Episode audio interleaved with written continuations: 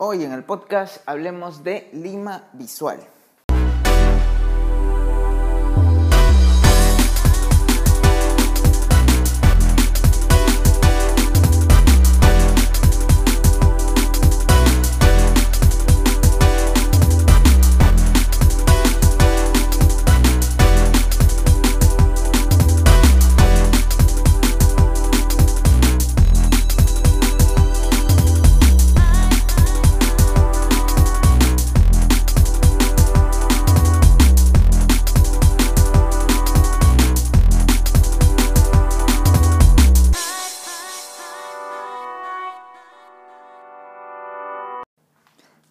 9 y 20 de la mañana, estamos empezando la mañana aquí en Kingdom. Estoy ahorita en el estudio en realidad, acabo de dejar al Chami, eh, ahora estamos yendo en bicicleta, le encanta ir en bicicleta. Obviamente voy así con cuidado y todo eso. No es la primera vez que hacemos esto, me encanta llevar a los niños al cole. De ser posible llevaría a Daniela en realidad también. Em, pero bueno, a Daniela por ejemplo le llevamos en scooter Sí, yo sé, no es como que lo más prudente, pero fantástico. O sea, tenemos lindos recuerdos de eso. Y mm, al final disfrutábamos ambos de hacer eso. Así que, valía el riesgo. En fin, el tema de hoy, Lima Visual. Lima Visual es este evento de, mm, bueno, que se está organizando ISIL donde hay workshops, masterclass y todo esto em, acerca de diseño, publicidad, comunicaciones, arte, diferentes disciplinas, incluso marketing, cosas así.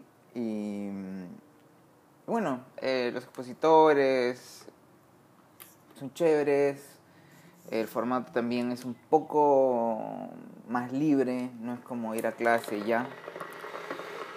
Y eh, este año también estamos participando.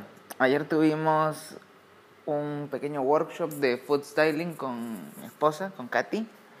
Hicimos un ejercicio así con tejiendo fideos y haciendo pues el clásico shot de los fideos en el tenedor, donde todo tiene que ser muy perfecto. Eh, ahí mismo revelamos todo. Bastante chévere. Un ejercicio sencillito. Ahí había gente que vino de todo tipo, incluso, bueno, había ahí una señora de 40 que venía acompañando a su hija y bravazo, también le pareció como que interesante, tanto trabajo para solo una foto. Bueno, así es, por eso, por eso es justo nuestro trabajo.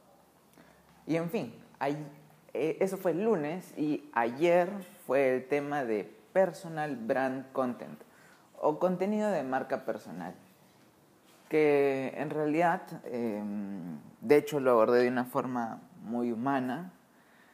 Eh, en la práctica he aprendido de que no es marketing de contenidos.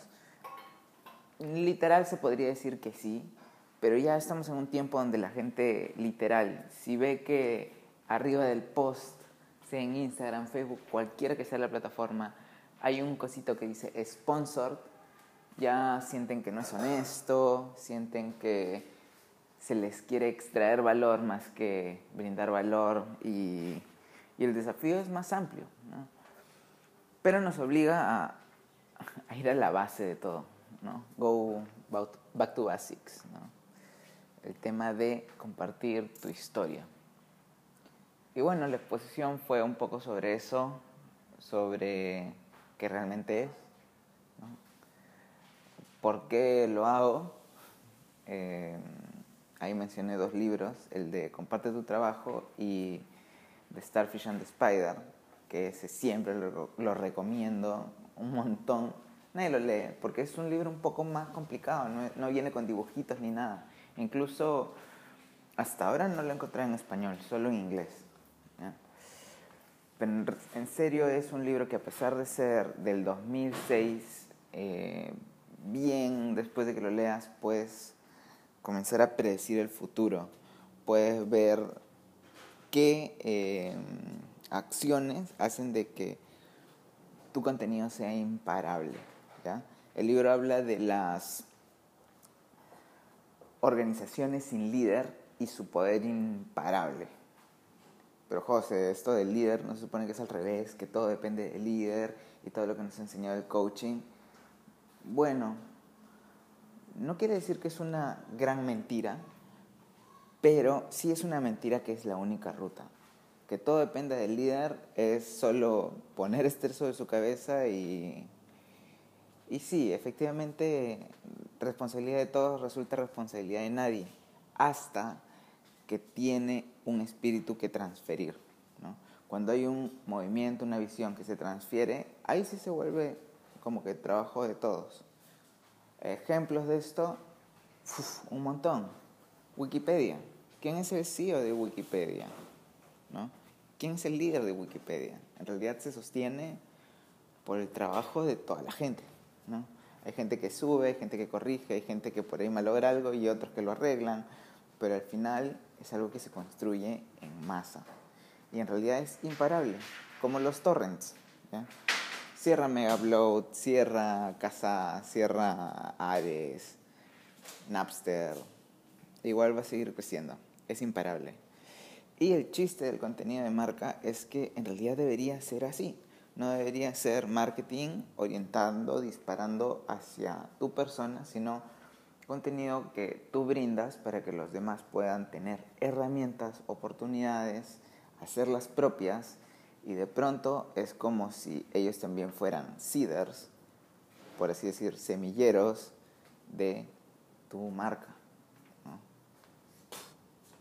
Cuando lo ves así, dices, tiene sentido, es potente. Yo he subido fotos en open source y eso me ha traído un montón de posicionamiento en redes y en buscadores. Porque de pronto una foto que subí en plan regalar, sin sello de agua, sin intentar protegerme, sino realmente compartiendo, de pronto alguien deja los créditos y por ahí otro, y los robotitos de Google hacen la asociación y de pronto vas creciendo en relevancia. La relevancia es tan sencillo como que si tú haces un impacto en las personas, las personas en agradecimiento te van a devolver, así sea con la mención. Y así vas creciendo en relevancia, en qué tanto impacto generas. Ya, todo puede medirse, la relevancia puede medirse. Google va a leer la relevancia y cuando escribes tu nombre y ves que, bueno, no sale, sale mucho tu Facebook y tu Instagram, ya es como que hay un problema. Pero si de pronto salen tus artículos, tus fotos, tu trabajo, alguien haciendo algún comentario sobre, sobre ti, todo eso, ahí podemos hablar de que el contenido está funcionando. ¿no? es solo editar bonito tener la foto linda. Pensar así se vuelve estresante, se vuelve la ilusión del control de intentar hacer. Pero cuando más bien tú haces contenido honesto, simplemente compartes su historia y empoderas gente, eso es como encender la mecha de algo que inevitablemente va a explotar. En fin, eso fue como lo abordamos. Eh, le pasé también algunas herramientas, sobre todo las que más me han servido para perfilar, diseñar mi contenido, la retención por segundo que te da YouTube para saber qué les parece importante, qué atrae a tu audiencia, qué ven dos, tres veces dentro de un solo video, en qué segundos se quedan, en qué segundos se retiran. Eso es súper importante. Te ayuda a mejorar, ¿no? Te da insight de, mm, esto no lo vuelvo a hacer, no, no está funcionando, pero esto sí, ¿no? Y en fin, eh, también un poco historias personales, obviamente ver mi, mi peor video, el primer video, el más horrible y, y animar a la gente, ¿no? Así se empezó. No siempre se empezó con, con el logo y la sesión de fotos y eso está bien. Hacer tu, tu brandatón, tu maratón de branding personal está correcto. Pero tiene que ser sobre algo verídico, sobre algo que disfrutes, continuar haciendo si es una imagen demasiado fuerte, eh, pasa el... Ese caso, ya, ahora ya normal lo comparto porque todo el mundo lo comparte. ¿no? El caso tipo Belisario, ¿no? Es un genial branding, para de pronto un pollo que no ha llenado las expectativas. Así que eso es importante, no, no proyectar una imagen que no sea coherente con tu estado de creación, tu estado creativo de ese momento. Sé humilde, sé sincero y cuando mejores, mejora tu imagen. ¿Cuántas versiones ya ha tenido Facebook? ¿Cuántos logos hemos visto de Airbnb?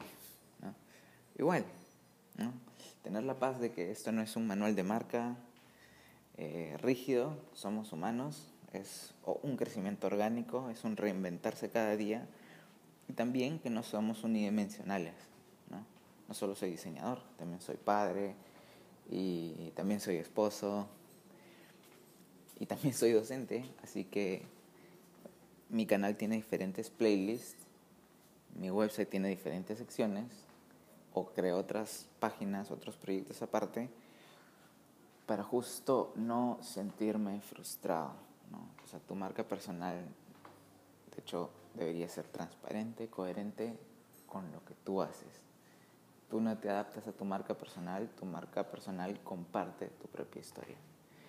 En fin, eh, si no fuiste, si no llegaste a una pena.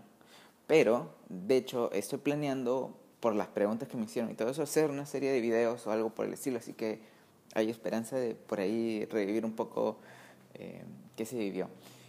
Y hoy día y mañana también voy a estar, pero eh, haciendo el tema de tagging, caligrafía, graffiti. En realidad disfruto de compartir eso porque así comenzó eh, toda mi historia en lo que viene a ser diseño. Mm, sí, así como vándalo. Pero dentro de un momento en el cual fue difícil el que no podía acceder a una carrera de diseño, en esa catarsis fue como liberador, ¿no? Y también me ayudó a, bueno, de cierta forma sí terminó siendo positivo. Por ahí hubo unas exposiciones y cosas así, donde mis papás me ayudaban a llevar mis cuadros al, a la galería y cosas así. Y eso dejó el terreno un poco más fácil a que yo pueda luego de decirles, papá, quiero retirarme de esta carrera que en ese entonces estudiaba administración, porque realmente no puedo más, quiero estudiar diseño. Y acá estamos, hablando de diseño y todo esto. Ha sido un gusto hoy día compartir todo esto. Si, si te animas a ir a Lima Visual, pues ahí nos encontraremos. Y no perdamos el contacto no dejes de trabajar duro y ten un genial día. No olvides suscribirte y compartir también. Chao.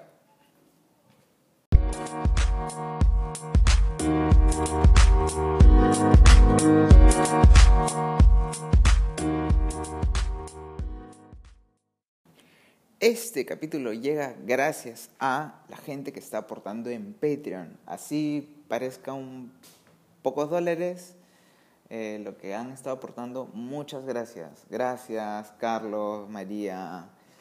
Eh, gracias a toda la gente del equipo en Kingdom que también pues me permiten hacer esto, ya que ahora ellos están haciendo cargo de, de los cursos online y todo eso. Gracias, Katy, Yamelina, los cachorritos, Frankie, Axel, toda la gentita ahí. Y gracias a ustedes por estar ahí sincronizando, compartiendo. Y no se olviden, si quieren de pronto ayudar, nunca nos cae mal unas manitas o puedes enviar ahí un apoyo económico en Patreon.